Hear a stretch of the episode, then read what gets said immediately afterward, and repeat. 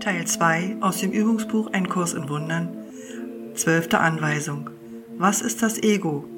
Das Ego ist Götzendienst, das Zeichen eines begrenzten und getrennten Selbst, in einem Körper geboren und dazu verdammt, zu leiden und sein Leben im Tode zu beenden.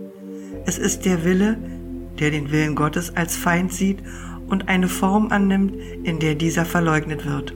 Das Ego ist der Beweis dafür, dass Stärke schwach und Liebe angsterregend ist.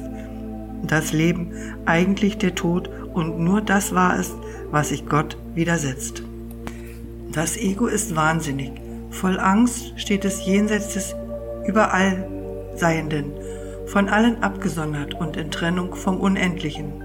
In seinem Wahnsinn denkt es, es sei Sieger über Gott selbst geworden und in seiner schrecklichen Autonomie sieht es, dass der Wille Gottes vernichtet worden ist.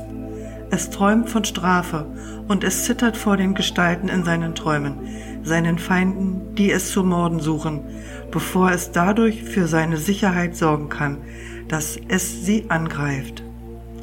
Der Sohn Gottes ist egolos. Was kann er wissen von Verrücktheit und von Gottes Tod, wenn er in ihm weilt?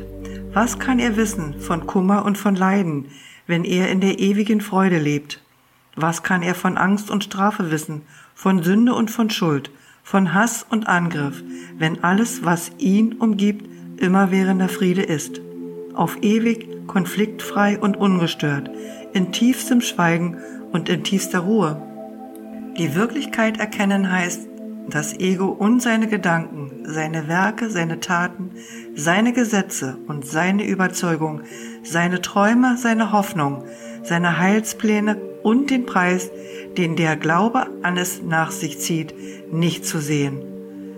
Im Leiden ist der Preis für den Glauben an es so immens, dass die Kreuzigung des Gottessohnes täglich von seinem verdunkelten Schreine angeboten wird und Blut fließen muss vor dem Altar, wo seine kränklichen Gefolgsleute sich auf das Sterben vorbereiten.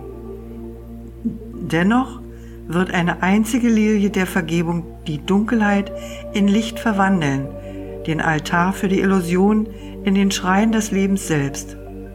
Und Friede wird auf ewig jedem Heiligen Geist zurückerstattet, den Gott als seinen Sohn schuf, als seine Wohnstatt, seine Freude, seine Liebe, vollständig sein, vollständig eins mit ihm.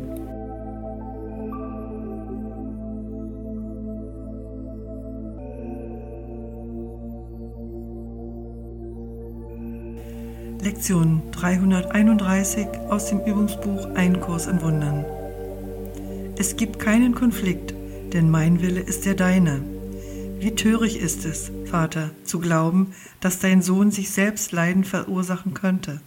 Könnte er einen Plan zu seiner Verdammnis machen und ohne einen sicheren Weg zu seiner Befreiung gelassen werden? Du liebst mich, Vater. Du könntest mich nie trostlos lassen, um in einer Welt des Schmerzens und der Grausamkeit zu sterben. Wie könnte ich denken, dass die Liebe sich selbst verlassen hat? Es gibt keinen Wille, Willen außer dem Willen der Liebe. Angst ist ein Traum und hat keinen Willen, der mit den Deinen in Konflikt sein könnte. Konflikt ist Schlaf und Friede ist Erwachen. Der Tod ist Illusion, Leben die ewige Wahrheit.